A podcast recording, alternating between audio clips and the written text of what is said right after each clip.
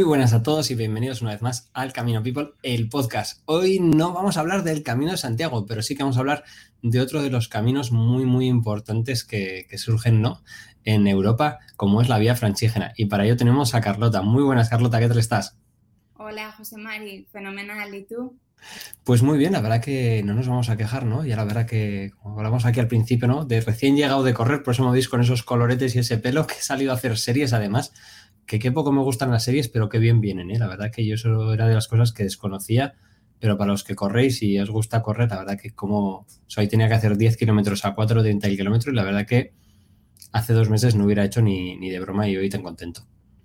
Eso es, sí, es la forma de mejorar. Sí, sí, así que hay cada día un poquito, ¿no? Cuando no podemos salir al camino o ir a un camino, pues aunque sea correr cerca de casa, que los que vivimos por sitios bonitos, ¿no? No sé dónde estás tú ahora, pero yo en Pamplona, aquí tenemos unos caminos que la verdad que es una gozada. Y de vez en cuando puedo salir al camino también para correr.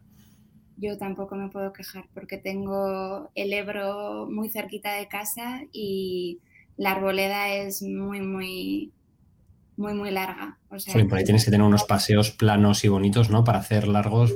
Con mucha pista, además. Nada de asfalto, o sea que una gozada para correr también. Qué guay, ¿no? Yo aquí salgo el paseo de larga, que es parecido, pero probablemente no tan recto como el Ebro. Bueno, todo tiene eso aquel. Yo estoy en Pamplona y la verdad es que es una ciudad muy verde, muy bonita. Pues sí, y la verdad que antes hablamos de las carreras, pero te vas a tener que venir. Hay una carrera que se ha puesto ahora muy de moda, que es la, de las murallas, que es una carrera nocturna que se corre por dentro de las murallas de Pamplona, que la verdad que es súper chula y fue hace dos semanas. Así que esa es, para el año que viene te esperamos por aquí. Fenomenal, porque soy una aficionada de las carreras nocturnas también. Mira qué guay, yo la verdad que eso he empezado ahora, pero vamos, volveremos. Bueno, Carlota, como te comentaba al principio, siempre empezamos con todo el mundo con el minuto peregrino. En tu caso, no va a ser del Camino de Santiago, sino que hablaremos de la vía franchígena. Así que si alguna vez me equivoco y digo camino, perdóname y digo, me refiero a la vía franchígena. No deja de ser un camino, así que está muy bien. Pues sí, la verdad que eso es lo que, lo que digo todo el mundo, que en el fondo hemos puesto la palabra camino, ¿no? Pero realmente la vía franchígena, me imagino que sea porque la palabra en italiano será más vía, ¿no? Que camino. Pero en el fondo. Todos los caminos llevan a Roma, ¿no? Como dices. Eso. eso es, efectivamente. Pues, pues Vamos allá. Tu primer camino. El camino de Santiago. ¿Cuántos caminos? Cinco. Eh, ¿Un camino? La vía franciscana. ¿Un mes para caminar? Junio. ¿Una ciudad? Siena. ¿Una comida? Una ensalada. ¿Un recuerdo? Ah, gallina. ¿Una canción? Come with me. ¿Una etapa del camino? Mm, acuapendente. Un momento triste. Un atardecer. Un momento feliz. Lago Biberone. Un color. Azul. Un olor. A gardenias. ¿Pantalón largo o corto? Corto. ¿Con leche solo o cortado? Con leche. ¿Tortilla con o sin cebolla? con cebolla, por favor. Muy bien, por Dios, ya estás. Ya me enamorado, lo siento. Aquí ya podemos continuar la entrevista. Muy bien, otra cebollista, como debe ser. Es la reina de la cocina. El ajo y la cebolla. Pero los gallegos y los gallegos son anticebolla en la tortilla. Yo no lo entiendo. entonces. El otro día tuvimos una señora bronca en Facebook porque hubo un cocinero español cuyo nombre no voy a nombrar que dijo que la mejor tortilla era sin cebolla y dije, bueno, pues hasta aquí. Se acabó. Me retiro. Todas las opiniones son respetables. Ya, pero algunas es como lo de la cebolla. Sí, sí es que todo, todo mejora con cebolla, es como con bacon y con queso. Todo mejora con bacon y con queso. Sí que es verdad, sí, yo también. Entonces, bueno, Carlota, cuéntanos, ¿cómo un español lo que dices, ya tú tenías caminos de Santiago, pero ¿cómo llega la vía franchígena a tu vida? Porque mucha gente, aunque la gente conoce caminos, la verdad que la vía franchígena todavía no es tan conocida como el Camino de Santiago, no mucha gente sabe que, que existe, la gran mayoría todavía no sabe ni que existe y muchos tampoco no saben ni de dónde nació ni de dónde recorre esta vía, ¿no? Pero ¿cómo fue en tu caso? ¿Cómo descubriste la vía franchígena? Pues ah, realmente por cuestiones del azar.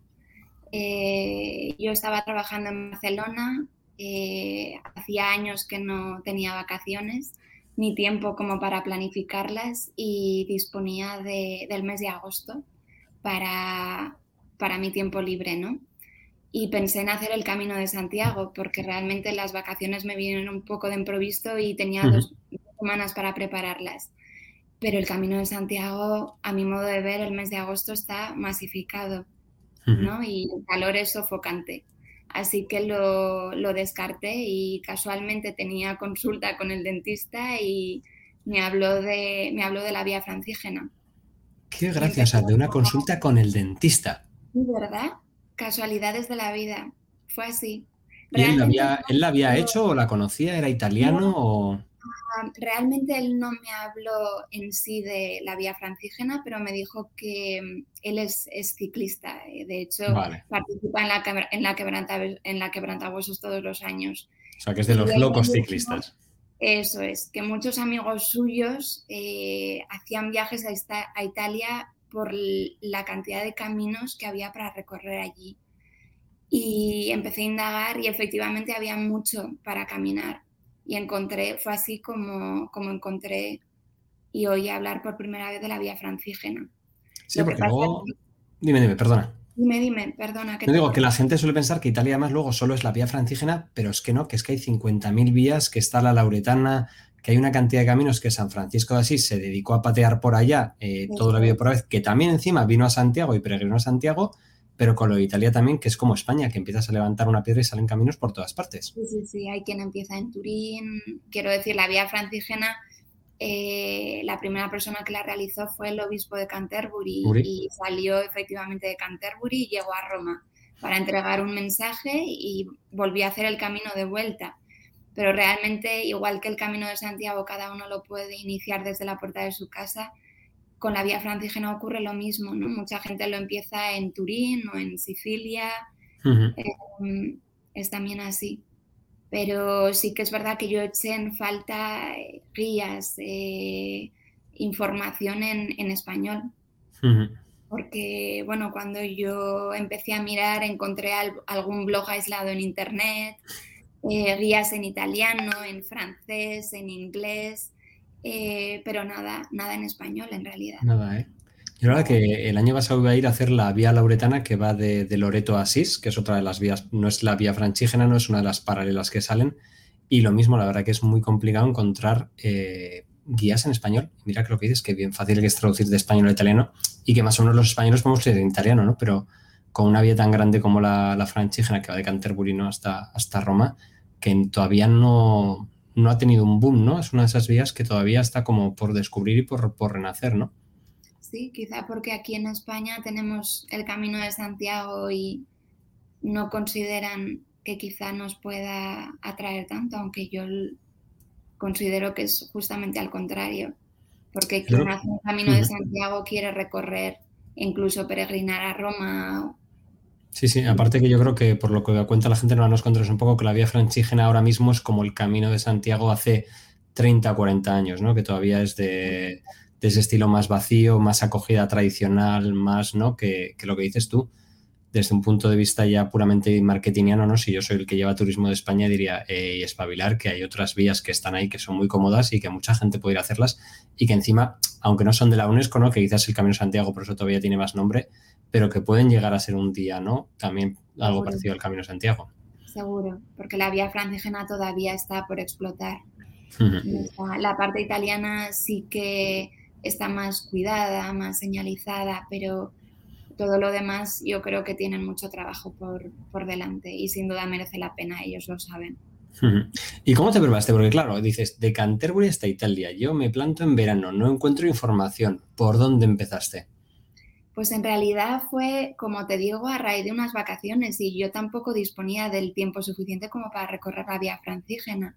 La vía francígena son 2.000 a 2.000 kilómetros aproximadamente y eso exige disponer de al menos tres meses. Sí, pero esos 2.000 kilómetros con zonas de montaña, porque cuando llegas a la zona de los Alpes y por ahí, o sea, son zonas que no es yo disponía de dos semanas, eh, con lo cual mi primera idea era salir de escoger una parte no muy calurosa, porque mi primera idea fue ir a la Toscana, que no había estado todavía y era para mí muy atractiva, pero lo descarté porque pensé, mes de agosto, Toscana, digo, me puedo, me puedo freír como un huevo y mm, pregunté a otros eh, en un grupo de Facebook eh, a otros peregrinos que ya habían hecho la vía francígena que qué parte, qué tramo me recomendaban para dos semanas. Y así fue como empecé en Francia, en Besançon, para cruzar a Suiza a través de las montañas del Jura, atravesar Suiza y de ahí llegar a Italia, al norte de Italia, al Valle de Aosta. O sea que en tu caso tu camino no, ni empezaba donde supuestamente empieza la vía francígena, ni termina donde termina la vía francígena, ¿no? Me encanta, ¿no? Porque esa es una de las cosas que en el Camino de Santiago mucha gente se plantea, ¿no? Mi camino tiene que acabar en Santiago. Y cuando es que ya has hecho muchos caminos es como eh, que no, que realmente lo que importa es el caminar, ¿no? El disfrutar de ese trozo y lo que es escaparte dos semanas, una semana. Claro, eh, a mí me hubiera gustado, porque además yo soy muy andarina, muy montañera, me hubiera encantado llegar a Roma, pero en aquel momento yo no disponía del tiempo para hacerlo. Eh, pero sí que es cierto que el camino me dio mucho que pensar, y bueno, eh, por cosas de la vida lo que pasó es que finalmente volví a Barcelona, dejé el trabajo y continué eh, caminando. Qué pasada. realmente o sea, que empezaste con dos semanas, te volviste, mandaste todo a la mierda y dijiste, me vuelvo. Hablé con mis dos jefas y, y, bueno, eh, realmente decidí que, que quería dar un giro a mi vida con lo cual volví a Aosta, que era el punto en el que lo dejé, y desde Aosta continué caminando hasta Roma. ¿Y cómo fue al principio? Porque claro, la gente, imagino que tus amigos, tu familia, cuando vas al camino a la, vía francígena, la gente diría, bueno, ¿y qué vas ahí? Y vas sola, y es seguro, ¿no? La gente dice, el camino a Santiago es muy seguro, pero me imagino que, el encontrar alojamiento, el encontrar gente en mapas, ¿no? Para la vía francígena, pues aunque sea seguro, no será exactamente igual que el camino, ¿no? Pues mira, tenía como ventaja que no era la primera vez que lo hacía, mm. porque el Camino de Santiago lo hice en 2017 en otra etapa de, la, de mi vida en la que terminaba una etapa, ¿no? Eh, la, especialidad en farmacia hospitalaria y, bueno, disponía de tiempo, con lo cual empecé en Sonport y tuve la posibilidad de llegar a Santiago, incluso a Finisterre y a, y a y empecé sola, con lo cual ya tuve esa lucha, eh, sobre todo con mis padres en aquel momento. Y encima, em, empezando en Son, porque el aragonés, por mucho que todavía esté empezando a despuntar, es un camino que hasta que llegas a Ponte la Reina vas solo casi 90% seguro, vamos. Eso es, pero para mí de aquel camino fue la parte... A mí me encanta, ¿eh? Yo de los trozos que me parece precioso y también otros los que está por, por desarrollarse y por explotar pero Aragón tiene ahí una joya que, vamos, para el que le gusta el monte de verdad, sin lugar a duda, totalmente. bueno, en Candanchú fue donde vi yo al primer peregrino, cuando era pequeñita. Allí fue donde aprendí a esquiar y. Ah, ya somos dos, yo, Candanchú, Astún y, y por ahí también. Así que estarás contenta que por fin abren este año otra vez. Sí, la verdad es que sí. La verdad que es una zona preciosa y un valle que lo que dices que tiene mucho que dar en verano, ¿no? Que quizás está solo conocido por el invierno, pero que, en verano es una preciosidad y tiene, vamos, yo el pasar por la estación de Canfrán, el bajar por ahí, toda esa zona es que es precioso. Yarres, Ruesta, propio Jaca, mi Jaca, vamos, es que estos sitios que me, que me enamora. Hay muchísimos ibones. Mm. Todos ellos son maravillosos. Y cuéntanos cómo fue, o sea, ya, pues bueno, ya tienes esa experiencia, ¿no? Tu familia sabe que, bueno, ya tienes esa, como decimos aquí, esa pedradica, ¿no? Que te gusta ir, que vas sola, que no va a pasar nada. Pero ni todo, preparas todo bien, llegas de repente a Francia, hablas francés, no hablas francés, ¿cómo es la experiencia ahí comparada con el camino? Llego a Francia y, no hablo francés. Eh, aprendí francés en el colegio, pero bueno, ya sabes también como yo cómo es el francés del colegio, a nivel básico. Eh, y eso que llegué a tenerlo fluido a la edad de 12 años podía hablarlo perfectamente, pero la falta de práctica no es como el inglés, que puedes manejarlo en el día a día. Eh, pero bueno, no hay nada que los gestos no solucionen y el inglés en cierta medida también me ayudó. No con, los, eh, con las personas quizá con las que podía encontrarme en la calle, pero la oficina de turismo me ayudó mucho en, en Besançon, sobre todo porque llegué un día de muchísima lluvia, eh, el recibimiento del tiempo no fue el, mejor, por así decirlo, y, al igual que hice con el Camino de Santiago, no tenía nada reservado, porque salvo, salvo la primera noche, eh, lo que me gusta es poder escuchar a mi cuerpo y decidir según cómo me siento, continúo o, o me detengo. Y decido según el, el momento donde paso, donde paso la noche. ¿Y cómo eran esos sitios? O sea, ¿es la, la experiencia de la, de la vía francígena es parecida al camino? ¿Es el mismo estilo de albergue? ¿Es, eh, ¿Encontraste gente ya en los primeros días o es más parecido a quizás el camino a Aragón es más solitario, llegas, estás solo, vas un poco a tu bola? Es muy solitario, eh, más incluso que el camino de Aragones. Yo recuerdo que en el camino aragonés eh, me llegué a juntar con siete personas que íbamos Sí. coincidiendo cada noche en el mismo albergue y tenía eso de bueno, ¿no? Que había un único albergue por, Sí. por etapa y todos los que caminábamos coincidíamos sí o sí en aquel albergue. Sí, que sabes que al final del día sabes que aunque sea vas a tener una cena con alguien y hablar. Eso es. En la vía francígena eso a día de hoy no existe. Al menos en Francia y en Suiza no. O sea, no te En encontraste a nadie en ningún lado, tú sola. En realidad sí, me encontré, me encontré a, a varios peregrinos, pero como muchos serían en Francia cuatro, cinco, pudiendo llegar ya sí que cuando te acercas llegas a los Alpes Mm. y subes al, al- al Gran San Bernardo, allí sí que te, te encuentras a muchísima gente porque eso sí que es una Claro, pero montañeros, ¿no? Me imagino que ya no son peregrinos, sino será gente que irá de montañero por la zona, ¿no? Sí, e incluso turistas, porque sí que es un, un reclamo turístico. Pero realmente caminando hasta allí, eh, como mucho cinco o seis personas. ¿Y las de- etapas parecidas, el kilometraje al camino, veintipico kilómetros cada día, o al ser un poco tan solitario haces más kilómetros porque sabes que tampoco tienes prisa? Bueno, los kilómetros los decides tú. Ya. O sea, pero hay opción de, porque sabes que a veces en algunos de estos caminos no te quedan más narices que de sitio a sitio tienes 30, ¿no? O sea, Ah, aquí podías hacer 30, sí que en las de más desnivel, como en las últimas, cerca de justo antes de llegar a Italia, hacías menos, obviamente, porque quizá tenías un desnivel de mil, de mil metros. ya, que Entonces, esos días quizá hacías 15. Eh, pero por lo general yo hacía 30, incluso llegué a doblar etapas y hacer 50, pero eso fueron los menos. wow. Y puedes hacer etapas cortas también 15, o sea, si quieres hay pueblos suficientes, hay sitios suficientes como para quedarte y hacer etapas más cortas. Sí, sí. Y En el, los casos yo diría que sí. ¿Y los sitios cómo son? Porque yo, por ejemplo, hice este año el camino de Piamonte, que va desde Lourdes hasta, bueno, hasta Pamplona o entra por Jaca, ¿no? ¿Y cómo son los albergues ahí, no? Porque en Francia yo me encontraba que eran mucho, pues, un estilo más gitano, más pequeñitos, o alguien que tenía una pequeña casa al lado de su casa con dos, tres habitaciones. Pues en Francia, eh, en Besançon, por ejemplo, lo que había era una, un convento, ah, muchas casas de acogidas eh, de carácter religioso. Hmm, Em, sí que es verdad que en, en Suiza eh, ya es más privado y el alojamiento es más costoso. Se recomienda recurrir, si no, a un, a un camping.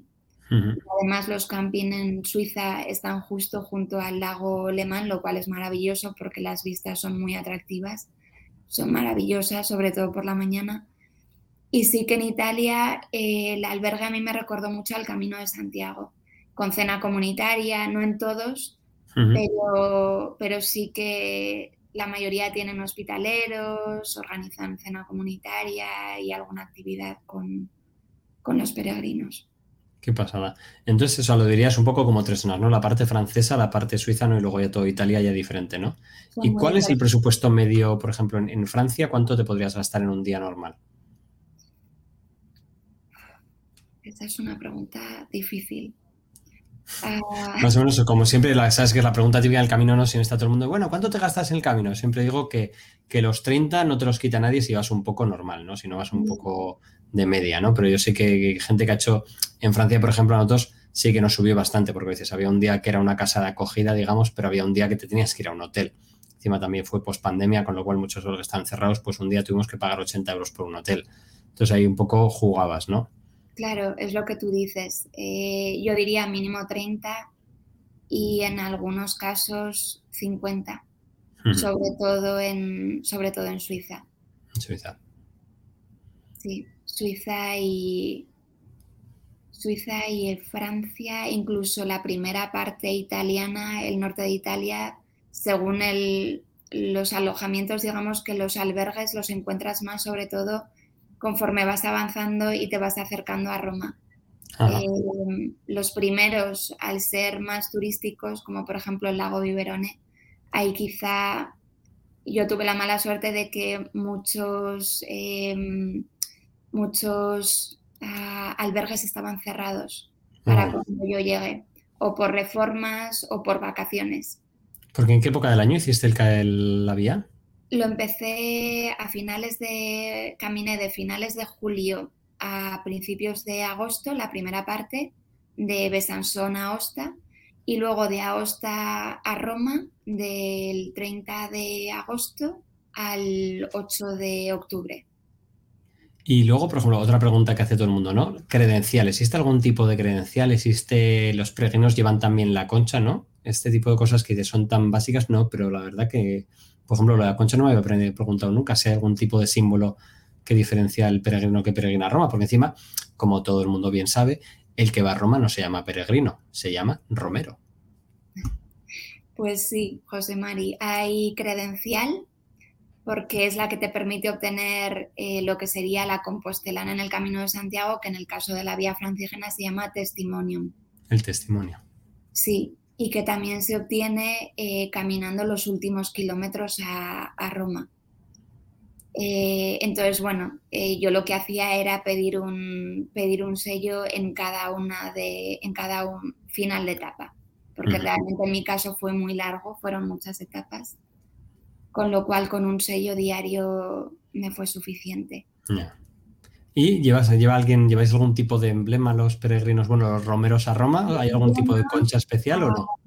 Yo llevaba en la mochila un peregrino. Eh, el, así como en el Camino de Santiago tú puedes encontrar eh, señales, eh, además de la flecha amarilla, la, concha, ¿no? en la vía francígena la señal que se encuentra generalmente es una etiqueta con un peregrino chiquitín, en el peregrino en negro la etiqueta blanca con rayas rojas. Ah. Y bueno, a mí me regalaron al, al símbolo, ¿no? Y lo pude colocar en la mochila. Vale, pero no hay ningún tipo de cosa, ¿no? Como la concha que lleva todo el mundo, no hay nada más o menos generalizado. No, de hecho fue una de las conversaciones que tuve con, peregrinos al llegar a Italia con los que coincidí, que era algo que, echábamos en falta, ¿no? El símbolo de, la vía francígena. Sí, ¿no? Porque al final yo, por ejemplo, en Pamplona solemos jugar con mis amigos, ¿no? El juego de, bueno, o peregrino o vagabundo, ¿no? Como, como diferencias, ¿no? Y muchas veces los, vagabundos de Pamplona no se la saben, en Santiago sí que ves muchos con la concha, porque ya saben que con eso pues pueden conseguir, ¿no? Pero quitando la broma, pero es cierto que a veces, muchas veces, pues es claro, ¿cómo diferencio a alguien que está en una peregrinación tan larga como puede ser la de Francígena de alguien que está haciendo monte, ¿no? Porque una vez que cruzas los Alpes o una vez que vas, y lo que dices, ¿no? La, concha, la verdad que es, un buena, es una forma muy fácil y rápida de decir, bueno, peregrino, montañero o, alguien que se le ha perdido la concha, ¿no? Que puede pasar, pero, pero generalmente sueles acertar, ¿no? Sí, pues en este caso me temo que te lo tendrían que, preguntar. Nada, pues tendremos que inventar algo para poder diferenciar a, los romeros que van a Roma. Oye, igual tenemos aquí una idea de negocio millonaria. ¿eh? Ya te he dicho que la vía francígena está por, explotar, pero yo creo que, llegará lejos, sí. Bueno, y cuéntanos, tú vas al camino de repente dos semanas y te vuelves a casa. ¿Cómo fue ese volverse a casa y tener que dejar eso? Pues fue, fue una experiencia, fue una experiencia muy dura, sí. Sí, porque sentí que dejaba una familia y que luego cuando comenzaba a caminar de nuevo realmente eh, comenzaba de cero. Ya sabes que realmente lo que hace el, el, camino no es la gente con la que, con la que coincides en él, la gente que lo, que lo enriquece con su historia, ¿no? porque todos cargamos con, con una mochila cargada de, cargada de historia, la nuestra. Me has, me, has, quitado las palabras de la boca, siempre digo lo mismo, o sea que por fin alguien, bueno, yo creo que todos los que hemos hecho caminos no coincidimos que al final es eso, ¿no? Entonces tú vuelves a casa y cuando de repente notas que, que no, que te tienes que volver. Bueno, realmente yo cuando volví a casa, volví con la idea de volver, O sea, ya lo tenías totalmente claro que, ibas para hablar con todo el mundo y, y ¿cuándo, volví, ¿cuándo nació esa idea en ti? Era algo que no quería hacer por, teléfono eh, y que sentía que debía, que debía, bueno, que debía hacer cara a cara, ¿no? Ah, y una vez eh, liberada o, por así decirlo, volví, volví para, para finalizar el, el camino. ¿Y qué te decían tu familia, tus amigos, tus jefas? Bueno, yo creo que mi familia, eh, en cierto modo, también, eh, digamos que se lo esperaban, ¿no? Era una ya te conocen, ¿no? Sí, era una decisión que quizá había ido, había ido posponiendo durante, durante un tiempo.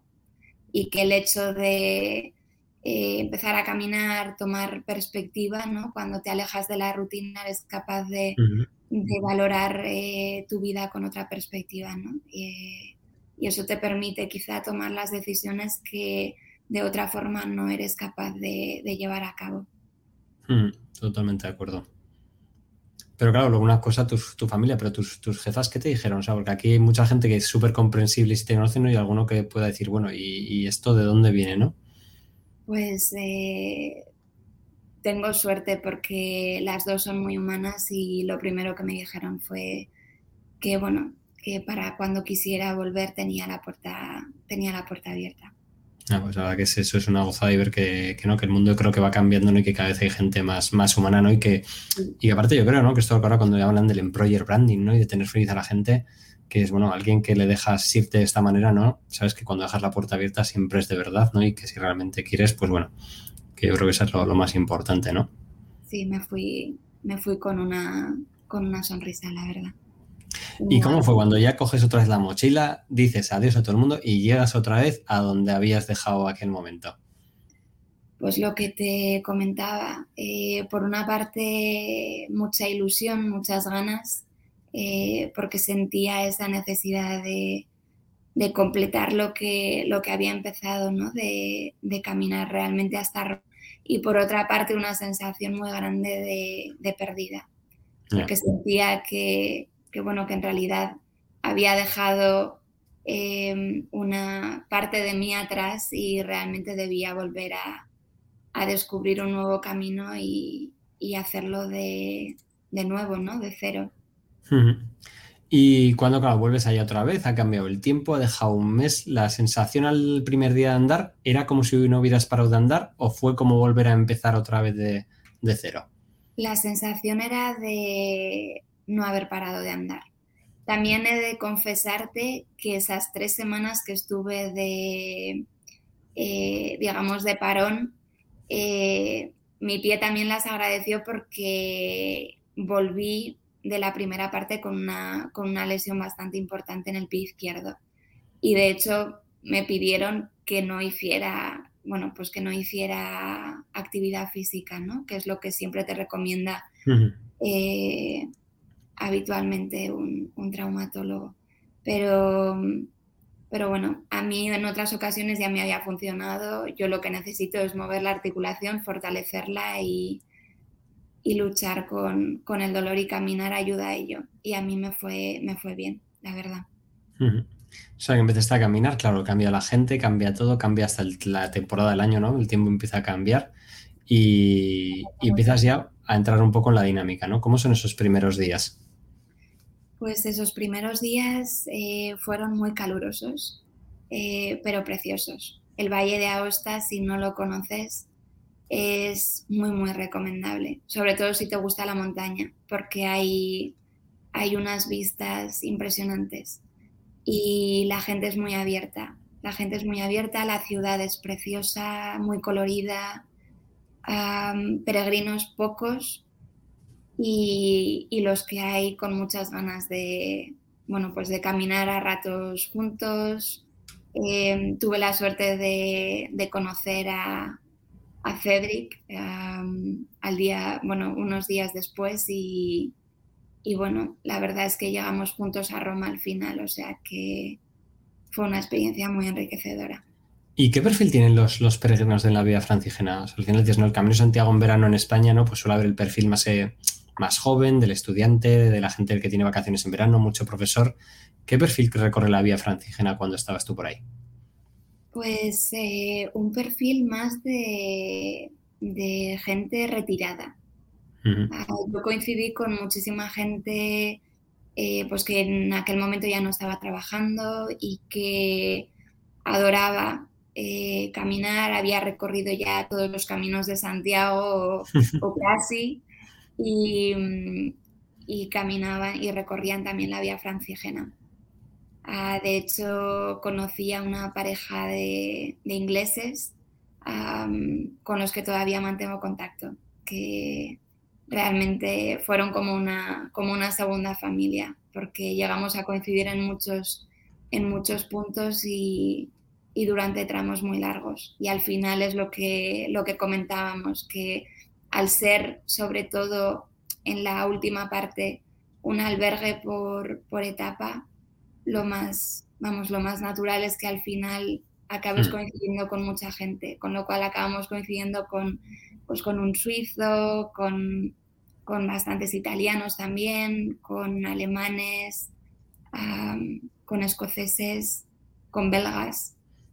O sea, que no se hace tanto la camina la familia esta del Camino Santiago, que vas todo el día quizás juntos, ¿no? Y te rompes un poco, sino que es más esa gente que cada uno anda un poco, digamos, a su bola, ¿no? Y al llegar al albergue es cuando ya se junta la gente, ¿no?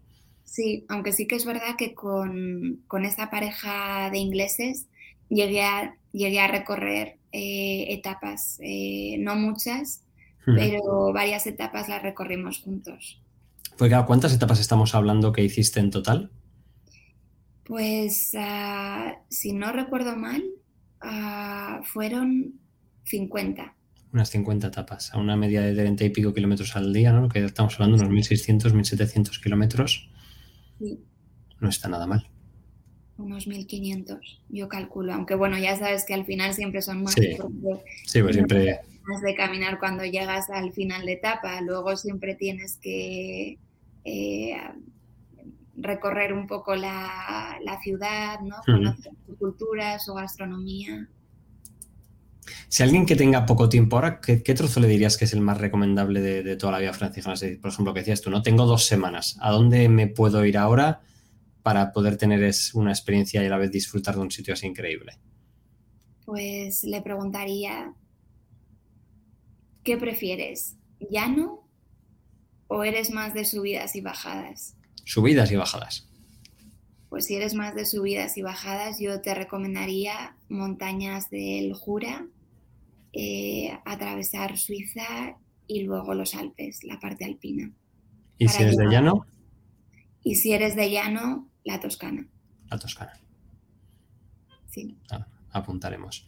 Y la pregunta que hago todo el mundo, al final esto se va acumulando ya era tu sueño, vas haciendo este camino que me imagino sería el camino más largo que habías hecho hasta entonces, ¿no? Porque el Camino Santiago, aunque sabes de Son hasta Finisterre, pues unos 30 y largos días, ¿no? Pero en este caso ya son los 50 y muchos, ¿no? Y si sumas las dos semanas ya son 60 y pico. ¿Cómo es el ir acercándose a Roma cuando haces un camino de, tanta distancia? Con, imagino que al final, si ya el Camino Santiago tiene una carga emocional, ¿no? De, de aquí dentro, el llegar a Roma, ¿no? tiene que ser una sensación, ¿no? Cuando vas viendo que poco a poco te vas acercando. Pues es una sensación para mí muy difícil de, explicar con, palabras. Eh, si tuviera que traducirla, eh, yo la definiría como Monte Mario, porque para mí fue el momento en el que vi por primera vez la, la Basílica de San Pedro y donde realmente ya eh, sentí que, bueno, pues que ya, que ya, que ya estaba allí, ¿no? y recuerdo que si bien la subida al Monte Mario fue, fue dura, eh, porque además veníamos de la, de la Estorta, que, que, es precisamente ya forma parte de Roma, pero no lo parece porque es una zona sucísima, que huele fatal Ah, con lo cual no es el mejor recibimiento para los que llevamos caminando tantísimo tiempo para llegar hasta allí.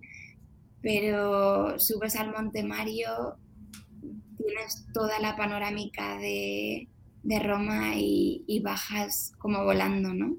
Yo, es, es, una, es el, el, recuerdo que guardo en mi mente con, más nitidez. Y luego, claro, la pregunta dice tú, yo ahora me estaba planteando ahora mismo, digo, el Camino de Santiago termina en la Plaza del Obradoiro. ¿Dónde termina la vía franchígena? En la Plaza de San Pedro. En la Plaza de San Pedro, o sea, el punto neurálgico es la Plaza de San Pedro. Sí, la Basílica de San Pedro es, es el, final del camino. ¿Y cómo es entrar ahí? Porque claro, cuando entras en Santiago es una pasada, no vas por la cuesta, por otro, pero claro, la Plaza de San Pedro también es algo que magnificente, ¿no? O sea, tiene que ser, sentirte ahí, tiene que ser increíble, ¿no? Encima tú llegas con la mochila rodeado de turistas. Pues eh, te cuesta más recorrer los últimos metros que, quizá una de las etapas eh, más largas, porque porque efectivamente es una ciudad tan turística y sobre todo ese punto, el Vaticano, que, mm, bueno, cuesta llegar, pero cuando llegas y bueno, eh, no sé si la conoces, pero la plaza de San Pedro es inmensa, es muy sobrecogedora. Eh, no sé describirte con palabras, pero mucha emoción, eh, mucha ilusión y, y sobre todo porque, porque salvo turistas y, quizá la pareja de ingleses con la que, con la que tuve la, fortuna de llegar y con Cedric no, no hay más peregrinos. Eh, es, No es tu... Tu momento, ¿no? Puro y Así como en Santiago lo compartes, ¿no? Ahí es, es tu momento. Y claro, llegas ahí, eh, hay oficina del peregrino, hay misa del peregrino. ¿Cuál es la tradición de, la vía? Hay, no hay oficina del peregrino per se, pero sí hay una oficina en el Vaticano donde es precisamente donde tienes que solicitar con la credencial el testimonio y te lo dan en el momento. De hecho, te lo, vamos, te preguntan si, si quieres tenerlo en, en un rollito, ¿no? Protector, como, la compostela y, bueno, luego puedes asistir, por supuesto, que yo, yo tuve la suerte de llegar a Roma un martes 8 y el Papa eh, da una misa en la Plaza de San Pedro a todos los peregrinos, ¿no? caminantes y, venidos de otras partes del mundo únicamente para escucharlo, eh, cada miércoles. Entonces eh, te ofrecen una invitación para, asistir y el miércoles fuimos a, verlo y tuvimos la suerte de, bueno, pues de poder verlo ¿no? a, un, palmo porque, porque nos, pasó, nos pasó rozando. Qué pasada. O sea, que no hay una misa del peregrino per se todos los días que llegas a las 8, no hay ningún sitio que hagan alguna misa, reunión de peregrinos de los que van llegando, no hay nada de ese estilo. Pero es que fíjate, preguntamos en la oficina del peregrino la media de peregrinos que llegaban a, Roma a diario y como mucho nos dijeron quizá cinco. Qué pasada, claro, como para tener nada para cinco personas. Claro, entonces es, muy distinto, no, no, es comparable.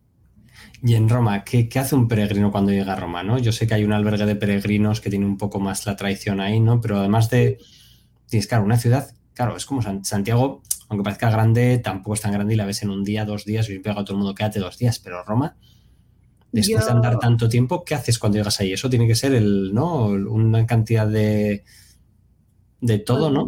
José Mari, yo conocía la ciudad y mi deseo era llegar caminando, pero no quedarme para, hacer turismo, ¿no? Porque creo que como para hacer turismo yo prefiero volver pero, pero sin mochila, no como, no como peregrina. Y sí que es verdad que hubo peregrinos que quizás se quedaron una semana para conocer la ciudad, pero no fue mi caso porque la conocía y sí que es verdad que quizá visité pues la Fontana de Trevi la España, los lugares quizá más, más emblemáticos, las basílicas, pero, pero no me quedé más de dos días en Roma. Hmm. Y como bien dices, hay un albergue que además es precioso, con un patio eh, muy verde, con varias plantas y unos hospitaleros amabilísimos que tiene la tradición del lavado de pies. Todavía mantienen la antigua tradición del lavado de pies.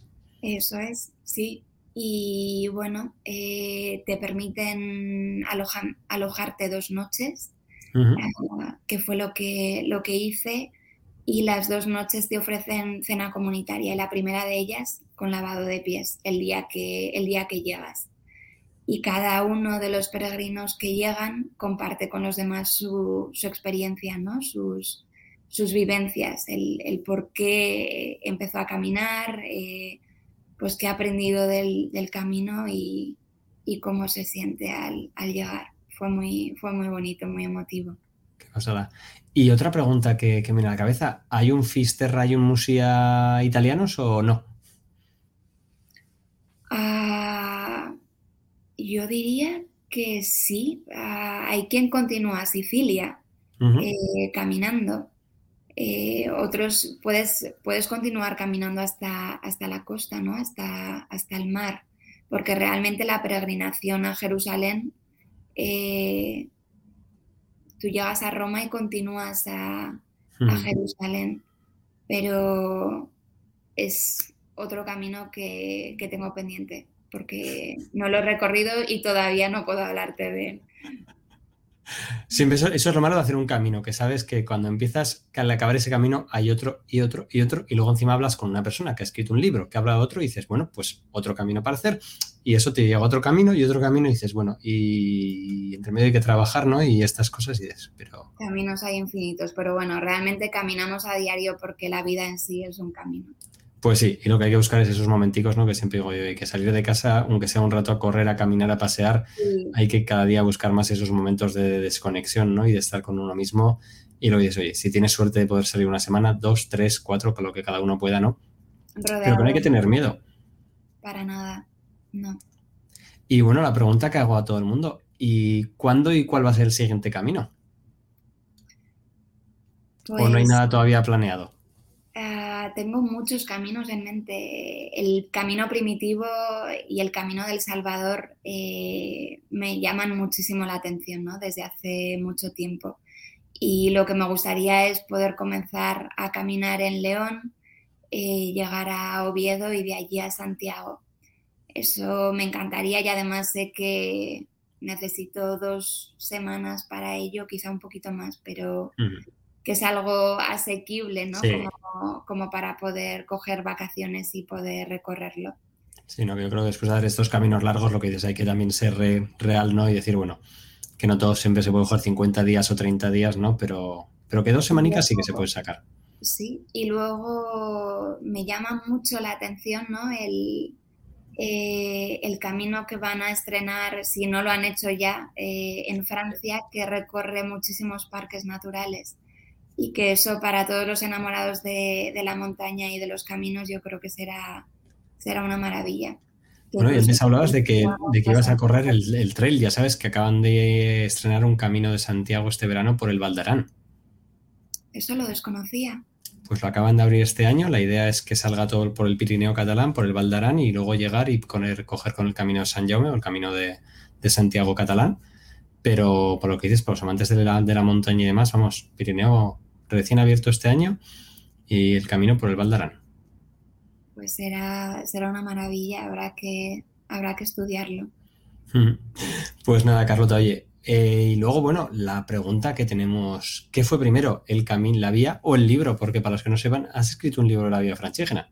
Sí, mi paso a paso por la vía francígena. Eh, lo titulé y la verdad es que vino después porque como te dije, realmente eh, mi idea eran unas vacaciones que al final se convirtieron en un giro radical, ¿no? En un punto y aparte en mi vida y, bueno, llegué a Roma y cuando volví a casa sentí la necesidad de, de, compartir la historia, ¿no? Que había vivido, que sentía que era muy bonita y que, y bueno, que como te comentaba, a mí misma me hubiera gustado ¿no? contar con, con más información sobre la vía francígena en español y si a otros puede ayudar a conocer este camino tan poco conocido en España, pensé que, podía ayudar eh, a ello. ¿Y qué va a encontrar la gente en, tu libro, no? Mi paso a paso en la vía francígena. ¿Es una, ¿Es una guía de estas al uso de día a día o es también tu experiencia personal? Pues es, eh, es mi historia, ¿no? Es eh, el por qué empecé a caminar, eh, el que me llevó a seguir caminando y, y, que, y a qué condujo ¿no? el camino en, en mi vida. Y, bueno, además de ese paso a paso, ¿no? de, pues también están eh, todas mis reflexiones, eh, los alojamientos en los que yo me fui quedando, los puntos que para mí pues tuvieron mayor interés. Eh, sí, es, es como mi cuaderno de viaje, por así decirlo. Y tenías un cuaderno de viaje, porque esas son las preguntas que mucha gente dice, ¿no? ¿Eres, de las que llevas el diario y todos los días escribes en el diario o fueres de las que después escribes de memoria?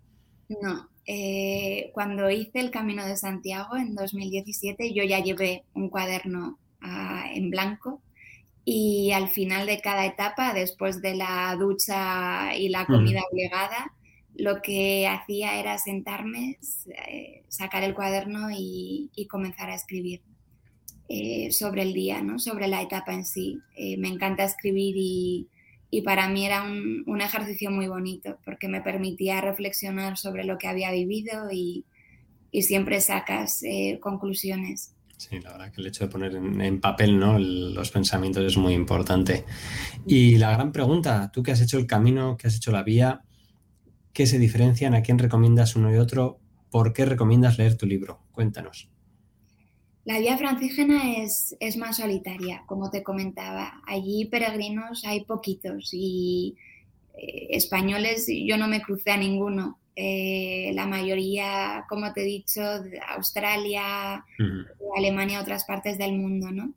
Eh, el camino de Santiago, sobre todo el francés, si realmente quieres socializar, vas a tener más oportunidad de caminar con, con gente si no eres de caminar solo igualmente para mí el camino siempre es buen momento para, conectar con uno mismo, ¿no? O sea que yo siempre recomiendo empezarlo solo y siempre hay tiempo de encontrar con quién compartir etapas o incluso todas a la larga, pero, pero siempre es bueno caminar, caminar con uno mismo. Pues nada, Carlota. Y, la vía franchija me imagino que entonces para el, para el, que busque más ese camino interior, ¿no? Ese más con uno mismo, ¿no? Y que esté dispuesto también y que tenga la cabeza también mejor amueblada, ¿no? Porque al final imagino que también será más duro personalmente el caminar solo tantos días. Es una aventura, sí, pero es una aventura que, que merece la pena vivir y yo la cuento con mis ojos en mi libro, ¿no? Pero recomiendo a todo el mundo vivirla a través de los suyos que es lo, bonito. Pues nada, y recordamos a todo el mundo y dejaremos en las notas del programa el enlace a, tu libro y a tus redes sociales para que la gente pueda comprarlo, pueda leerlo y si tiene alguna pregunta de la vía frenchígena, pues sepa con quién contactar. Y luego mi última pregunta, en el camino siempre nos despedimos con un buen camino con Ultrella et Susella. ¿Hay algún tipo de, de saludo en la vía franchígena? Pues yo acostumbré a escoger el mismo. Yo a todos los peregrinos con los que me cruzaba les decía buen camino porque como te decía al principio, para mí la vía francígena no deja de ser un camino, ¿no? El camino que conduce a Roma. Pues sí. Pues nada, Carlota, nos despedimos con ese buen camino ultrella y que caminemos mucho más, ¿no? Y, que, nos lo, que vengas aquí para contárnoslo. Muchas gracias, José Mari, y buen camino de la vida a ti también. Un placer haber estado compartiendo este ratito con, contigo y con todos tus, tus, oyentes del Camino People. Nada, muchísimas gracias a ti por contarnos esa experiencia y, por plasmarla en un libro, ¿no? Que lo que digo, al final estamos aquí para ayudar a que la gente dé ese pasito, ¿no? Y si ponemos nuestra pequeñito grano de arena y eso, pues oye, anima a alguien, ¿no? A, a caminar y le saca un poco de ese, de ese estado de confort, ¿no? Pues habremos hecho nuestra parte. Claro que sí. Un placer.